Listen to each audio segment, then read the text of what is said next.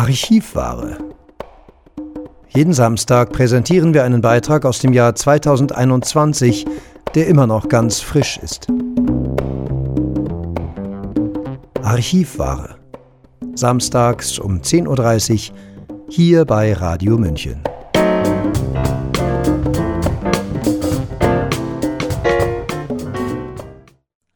Herzlich willkommen bei Radio München. Heute werfen wir einen Blick auf jene Leute, die für Verschwörungstheorien nur Spott übrig haben. Was heißt wir? Es war der Autor Tim Foyle, dessen Text zunächst im März im Off Guardian erschienen war mit dem Titel On the Psychology of the Conspiracy Denier. Hören Sie jetzt also über die Psychologie des Verschwörungsleugners, gelesen von Sabrina Khalile. Warum sträuben sich ansonsten vollkommen intelligente, nachdenkliche und rational denkende Menschen gegen die Behauptung, Soziopathen würden sich verschwören, um sie zu manipulieren und zu täuschen? Und warum verteidigen sie diese unbegründete Position mit solcher Vehemenz? Die Geschichte der Menschheit ist voller Machenschaften von Lügnern, Dieben, Tyrannen und Narzissten sowie voll von den sich daraus ergebenden verheerenden Auswirkungen. Auch in der heutigen Zeit gibt es viele Beweise für Korruption und außergewöhnliche Täuschungen. Wir wissen ohne Zweifel, dass viele Politiker lügen und ihre Verbindungen verbergen und dass zahlreiche Unternehmen routinemäßig eine völlige Verachtung für moralische Normen an den Tag legen. Wir wissen, dass Korruption uns umgibt. Wir wissen, dass die Drehtüren zwischen Unternehmen und Politik, das Lobbysystem, korrupte Aufsichtsbehörden, die Verhasstheit von Medien und der Justiz nur sehr selten dazu führen, dass Fehlverhalten gesühnt werden muss. Wir wissen, dass die Presse gelegentlich Lärm um diese Dinge macht, sie aber nie mit echtem Nachdruck verfolgt. Wir wissen, dass in den Geheimdiensten und bei den Strafverfolgungsbehörden Fehlverhalten in atemberaubendem Ausmaß an der Tagesordnung ist und dass auch hier nie Gerechtigkeit geübt wird. Wir wissen, dass immer wieder Regierungen die Rechte des Volkes ignorieren oder mit Füßen treten, dass sie das eigene Volk aktiv missbrauchen und misshandeln. Nichts davon ist wirklich umstritten. Was genau ist es also, dass die Verschwörungsleugner mit solcher Inbrunst, Rechtschaffenheit und Herablassung nicht anerkennen wollen? Warum verteidigen sie gegen alle Beweise geradezu höhnisch und verächtlich die bröckelnde Illusion, dass die Großen und Guten irgendwo da oben sitzen und alles im Griff haben, dass sie nur unser Bestes im Sinn haben, Skrupel besitzen sowie weise und aufrichtig sind? Warum verteidigen Sie die bröckelnde Illusion, dass die Presse dem Volk und der Wahrheit dient und nicht den Gaunern? Dass eine Ungerechtigkeit nach der anderen aus Fehlern und Versehen resultiert, aber niemals aus Verschwörung. Welcher vernünftige Mensch würde freiwillig in einer solchen Fantasiewelt leben? Der Streitpunkt liegt hier nur in der Frage des Ausmaßes. Jemand, der wirklich neugierig auf die Pläne von mit Macht ausgestatteten Soziopathen ist, wird den Umfang seiner Neugier nicht auf zum Beispiel einen Konzern oder eine Nation beschränken. Warum sollte er auch? Eine solche Person geht vernünftigerweise davon aus, dass die Muster, die sich an einem Ort zeigen, wahrscheinlich auch in der gesamten Nahrungskette der Macht zu finden sind. Doch der Verschwörungsleugner besteht darauf, dass dies absurd ist. Warum denkt er so? Es ist schmerzlich offensichtlich, dass die pyramidalen gesellschaftlichen und rechtlichen Strukturen, die die Menschheit haben entstehen lassen, genau die Art von Dominanzhierarchien darstellen, die Soziopathen begünstigen. Ein menschliches Wesen, das mit einer normalen und gesunden kooperativen Denkweise operiert, hat wenig Neigung, sich an den Kämpfen zu beteiligen, die notwendig sind, um eine unternehmerische oder politische Leiter zu erklimmen. Was also stellen sich die Verschwörungsleugner vor, was die mindestens 70 Millionen Soziopathen auf dieser Welt den ganzen Tag tun? Die Soziopathen wurden in ein Spiel hineingeboren, in dem der ganze Reichtum und die Macht an der Spitze der Pyramide liegen, während die effektivsten Attribute zum Gewinnen Rücksichtslosigkeit und Amoralität sind. Haben die Verschwörungsleugner noch nie Monopoly gespielt? Soziopathen wählen ihre Weltsicht nicht bewusst und sind einfach nicht in der Lage zu verstehen, warum normale Menschen sich selbst in einen schier unglaublichen Nachteil bringen, indem sie sich mit Gewissenhaftigkeit und Empathie einschränken. Um in diesem Spiel zu gewinnen, muss der Soziopath nur öffentlich lügen, während er privat konspiriert. Was könnte einfacher sein? Sich weiterhin vorzustellen, dass die Welt, in der wir leben, nicht größtenteils von dieser Dynamik angetrieben wird, grenzt im Jahr 2021 an rücksichtslose Naivität, ja grenzt an Irrsinn. Woher kommt ein solch ungewollt destruktiver Impuls? Das Kleinkind setzt ein angeborenes Vertrauen in die Menschen, mit denen es zusammen ist, ein Vertrauen, das in den meisten Fällen gerechtfertigt ist. Anders könnte der Säugling nicht überleben. In einer vernünftigen und gesunden Gesellschaft würde sich dieser tiefe Instinkt zusammen mit der Psyche weiterentwickeln. Während sich im Individuum das Selbstbewusstsein, die kognitiven und logischen Fähigkeiten und der Skeptizismus entwickeln, würde dieser angeborene Vertrauensimpuls weiterhin als ein zentrales Bedürfnis der Psyche verstanden werden. In solch einer idealen Gesellschaft würden kollektive Glaubenssysteme existieren, die darauf zielen, diesen kindlichen Impuls bewusst weiterzuentwickeln, um dieses Vertrauen irgendwo bewusst zu platzieren in Werte und Überzeugungen von dauerhafter Bedeutung und Wert für die Gesellschaft, das Individuum oder idealerweise für beides. Ehrfurcht und Respekt vor der Tradition, den Naturkräften, den Vorfahren, vor der Vernunft, der Wahrheit, der Schönheit, der Freiheit, dem angeborenen Wert des Lebens oder dem Schöpfergeist aller Dinge könnten als gültige Ruhepunkte betrachtet werden, in die wir unser Vertrauen und unseren Glauben bewusst setzen, ebenso wie diejenigen Ruhepunkte, die aus formalisierteren Glaubenssystemen abgeleitet sind. Ungeachtet des jeweils individuellen Wegs, der eingeschlagen wird, um das eigene Vertrauen zu entwickeln, ist das Abgleichen des eigenen Bewusstseins und der eigenen Wahrnehmung mit diesem angeborenen Impuls von größter Wichtigkeit. Ich glaube, dass dies eine tiefe Verantwortung ist, ein reifes Vertrauen zu entwickeln und zu kultivieren, eine Verantwortung, der sich viele Menschen verständlicherweise nicht bewusst sind. Was passiert, wenn es ein kindliches Bedürfnis in uns gibt, das sich nie über seine ursprüngliche Überlebensfunktion hinaus entwickelt hat, nämlich denjenigen Menschen in unserer Umgebung zu vertrauen, die am mächtigsten, am präsentesten und aktivsten sind? Was passiert, wenn wir unsere eigene Psyche nie wirklich erforschen und nie tief hinterfragen, wem wir wirklich vertrauen und warum? Wenn unsere Motivation, etwas oder jemandem zu vertrauen, unhinterfragt bleibt? Was passiert, wenn die Philosophie den Philosophen überlassen wird? Ich möchte hier vorschlagen, dass die Antwort relativ simpel ist und dass der Beweis für dieses Phänomen und die Verwüstungen, die es anrichtet, überall um uns herum zu finden sind.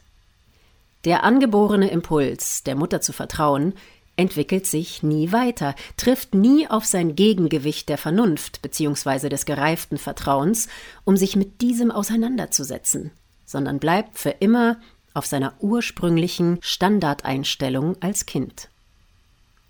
Während die unreife Psyche für ihr Wohlergehen irgendwann nicht mehr von den Eltern abhängt, bleibt der mächtige und motivierende Grundgedanke, den ich beschrieben habe, intakt, unangefochten, unhinterfragt und unentwickelt. Und in einer Welt, in der Stabilität und Sicherheit nur noch eine ferne Erinnerung sind, bleiben diese Überlebensinstinkte anstatt gut ausgeprägt, reflektiert, relevant, anspruchsvoll und aktuell zu sein, im wahrsten Sinne des Wortes die Instinkte eines Babys. Man vertraut auf die größte, lauteste, präsenteste und unbestreitbarste Kraft, denn der Instinkt sagt, dass das eigene Überleben vom Vertrauen darein abhängt. Und in diesem großen Weltkindergarten ist die allgegenwärtigste Kraft eben das Netzwerk jener Institutionen, die ohne Unterlass ein unverdientes Image aus Macht, Ruhe, Kompetenz, Besorgnis, und Stabilität ausstrahlen.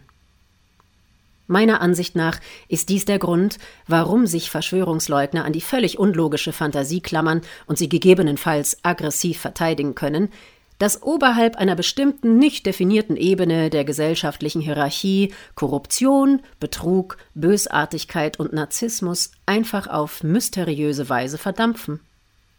Entgegen einer allgemein anerkannten Maxime klammern sie sich an die Fantasie, dass je mehr Macht eine Person hat, sie umso mehr Integrität an den Tag legen wird.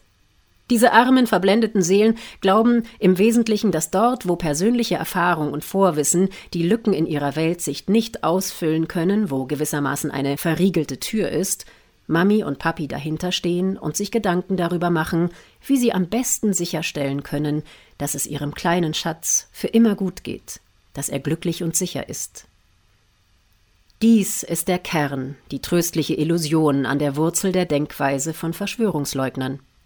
Es ist das verfallene Fundament, auf dem sie eine turmhohe Burg der Rechtfertigung errichten, von der aus sie all diejenigen, die die Dinge anders sehen, verhöhnen und verspotten. Das erklärt obendrein, warum der Verschwörungsleugner jede Andeutung, dass der betreuende Archetyp nicht mehr vorhanden ist, ja dass hinter der verriegelten Tür stattdessen vielleicht Soziopathen sind, die uns alle mit äußerster Verachtung behandeln oder uns völlig missachten, angreifen wird. Der Verschwörungsleugner wird jede derartige Andeutung so vehement angreifen, als ob sein Überleben davon abhinge was es in der Verfasstheit seiner unbewussten und prekären Psyche in gewisser Weise auch tut. Ihr Gefühl des Wohlbefindens, der Sicherheit, des Komforts, sogar von einer Zukunft überhaupt, haben solche Leute vollständig und völlig unbewusst in diese Fantasie investiert. Der Säugling in ihnen ist nie gereift, und weil sie sich dessen nicht bewusst sind, wirklich bewusst ist ihnen wohl nur die Besorgnis um ihre persönliche Sicherheit, werden sie jede Bedrohung dieses unbewussten, aber gleichwohl zentralen Aspekts ihres Weltbilds auf das heftigste angreifen. Der ermüdend häufige Refrain der Verschwörungsleugner lautet Eine so große Verschwörung kann es nicht geben. Die einfache Erwiderung an solche selbsternannten Experten für Verschwörungen lautet offensichtlich Wie groß die größten medizinischen Konzerne der Welt können jahrzehntelang die Beilegung von Gerichtsprozessen als bloße Geschäftskosten behandeln. Für Verbrechen, die von der Unterdrückung unerwünschter Testergebnisse über mehrfache Morde infolge nicht deklarierter Tests bis hin zu gigantischen Umweltverbrechen reichen. Regierungen führen die abscheulichsten und undenkbarsten verbrecherischen Experimente an der eigenen Bevölkerung durch, ohne dass dies Konsequenzen hat. Politiker lügen uns gewohnheitsmäßig ins Gesicht, ohne Konsequenzen. Und so weiter und so fort. An welchem Punkt genau wird eine Verschwörung so groß, dass Sie einfach nicht mehr damit durchkommen? Und warum? Ich vermute, dies ist der Punkt, an dem die kognitiven Fähigkeiten der Verschwörungsleugner nachlassen und ihr unbewusster Überlebensinstinkt einsetzt. Der Punkt, an dem der Intellekt von der Tragweite der Ereignisse überwältigt wird und der Instinkt sich in den vertrauten, tröstlichen Glauben zurückzieht, den man seit dem ersten Moment kennt und kultiviert, als die eigenen Lippen die Brustwarze fanden. Es ist der Glaube, dass sich jemand anderes darum kümmert, dass dort, wo uns die Welt unbekannt wird, eine mächtige und wohlwollende menschliche Autorität existiert, in die wir nur bedingungslos unser Vertrauen setzen müssen, um ewige emotionale Sicherheit zu erlangen. Diese gefährliche Wahnvorstellung könnte der zentrale Faktor sein, der die physische Sicherheit und die Zukunft der Menschheit in die Hände von Soziopathen legt an alle, die die Angewohnheit haben, Menschen, die fragend, forschend und skeptisch sind, als Aluhut tragende, paranoide, die Wissenschaft verleugnende Trump-Anhänger abzutun, möchte ich die folgenden Fragen richten. Woran glauben Sie? In was haben Sie Ihren Glauben gesetzt und warum? Wie kommt es, dass, während niemand den Regierungen vertraut, sie scheinbar den aufstrebenden Global Governance Organisationen ohne Frage vertrauen? Wie rational ist das? Wenn Sie solchen Organisationen Ihr Vertrauen schenken, bedenken Sie, dass diese Organisationen, so außerordentlich gut sie sich auch präsentieren, im modernen globalen Zeitalter einfach größere Manifestationen der lokalen Versionen sind, von denen wir wissen, dass wir ihnen nicht trauen können. Sie sind nicht unsere Eltern, und sie zeigen keine Loyalität gegenüber humanen Werten. Es gibt keinen Grund, irgendeinem von ihnen den geringsten Glauben zu schenken. Wenn Sie keinen bewussten Glauben entwickelt haben oder nie tiefgründig hinterfragt haben, warum Sie so glauben, wie Sie es tun, mag eine solche Position menschenfeindlich erscheinen, aber in Wahrheit ist sie das Gegenteil. Diese Organisationen haben ihr Vertrauen mit nichts anderem als PR-Geld und Hochglanzlügen verdient. Die wahre Macht liegt, wie immer, beim Volk. Es gibt einen Grund, warum Buddhisten nachdrücklich dazu raten, sein Vertrauen in den Dharma oder das Naturgesetz des Lebens zu setzen und nicht in Personen, und dass ähnliche Sprüche in anderen Glaubenssystemen üblich sind. Macht korrumpiert. Tatsächlich könnte in der heutigen Welt unangebrachtes und unbegründetes Vertrauen eine der größten Machtquellen sein, die es gibt. Massive kriminelle Verschwörungen existieren. Die Beweislage dafür ist überwältigend. Das Ausmaß der Verschwörungen, die derzeit im Gange sind, ist freilich nicht bekannt, aber es gibt keinen Grund, sich vorzustellen, dass im neuen globalen Zeitalter das soziopathische Streben nach Macht oder dem Besitz der Ressourcen, die für den Weg zur Macht benötigt werden, abnimmt. Sicherlich nicht, solange abweichende Meinungen von Gatekeepern, also Pförtner im Sinne von Informationsregulator, Meinungswächter, nützlichen Idioten und Verschwörungsleugnern verhöhnt und zensiert werden. Von Leuten also, die durch ihre unerbittlichen Angriffe auf diejenigen, die ein Licht auf Missstände werfen wollen, in Wirklichkeit direkt mit der soziopathischen Agenda zusammenarbeiten. Es liegt in der dringenden Verantwortung eines jeden menschlichen Wesens, soziopathische Agenten aufzudecken, wo immer sie existieren, und niemals diejenigen anzugreifen, die versuchen, dies zu tun. Es ist heute mehr denn je an der Zeit, kindische Dinge und kindliche Impulse beiseite zu legen und als Erwachsene aufzustehen, um die Zukunft der tatsächlichen Kinder zu schützen, die keine andere Wahl haben, als uns ihr Leben anzuvertrauen. Dieser Aufsatz hat sich auf das konzentriert, was ich für den tiefsten psychologischen Antrieb der Verschwörungsleugnung halte. Es gibt sicherlich noch andere Antriebe, wie etwa der Wunsch, akzeptiert zu werden, die Vermeidung von Wissen über und die Auseinandersetzung mit dem inneren und äußeren Schatten, die Bewahrung eines positiven und gerechten Selbstbildes, eine verallgemeinerte Version des Flying Monkey Phänomens, als Flying Monkeys werden Personen bezeichnet, die sich als die verlängerten Arme von Narzissten betätigen, indem sie diesen helfen, Dritte zu schädigen, bei dem eine eigennützige und bösartige Menge sich selbst zu schützen trachtet, indem sie sich um den Tyrannen schart. Die subtile, unbewusste Übernahme der soziopathischen Weltsicht, zum Beispiel die Menschheit ist der Virus. Empörungssucht, Überlegenheitskomplex, Statusspiele. Ein verkümmerter oder wenig ehrgeiziger Intellekt, der seine Bestätigung in der Aufrechterhaltung des Status quo findet, der dissoziative Schutzmechanismus der Vorstellung, dass Verbrechen und Schrecken, die wiederholt zu unseren Lebzeiten begangen werden, irgendwie nicht jetzt, nicht hier passieren. Und ganz einfach die altmodische Faulheit und Feigheit.